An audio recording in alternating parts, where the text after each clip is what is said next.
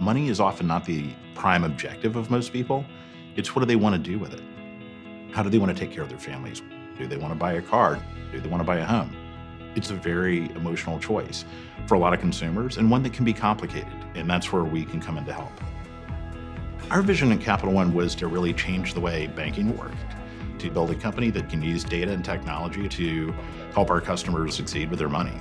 In order to do that, we have to have a workspace that empowers our associates to be successful. We want to unleash the imagination of the people that we've hired to Capital One, and Apple devices, whether they're Macs or iOS devices, are helping do that technology is playing more and more of a critical role in how we operate as an organization. And so much of that is about building a culture of collaboration, a culture of innovation, and the ability to leverage Apple products as part of that transformation has been absolutely essential for us. If I went back to the old days, companies had better technology than most consumers because technology and hardware were really expensive. Today, the reverse is true the best technologies in the consumer's hands, and they want that at work, which is why we provide our associates what they want. They get to choose. So we have thousands of people using Apple devices across the enterprise. And the reason is it works. It's taking friction out of what stands in the way of a highly skilled employee in the task they want to get done.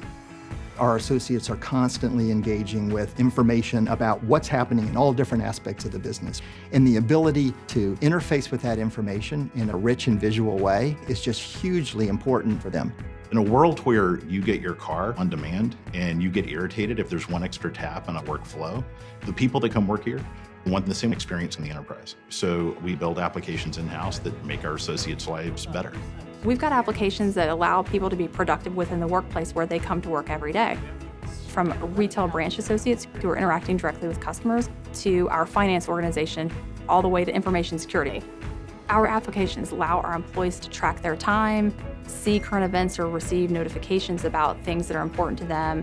We also have applications that aggregate information and provide alerts on critical business outages so that they can be aware of what's going on by providing them this platform, we've now put something in their hand that we can continue to add applications and experiences to that will continue to meet their ever growing expectations for how they work. It's really electrifying, you know, the things that are possible in today's world. When you give people the intuitive devices that they know and love, tools to create new experiences and reach consumers in new ways, that's where you start to see great things happen.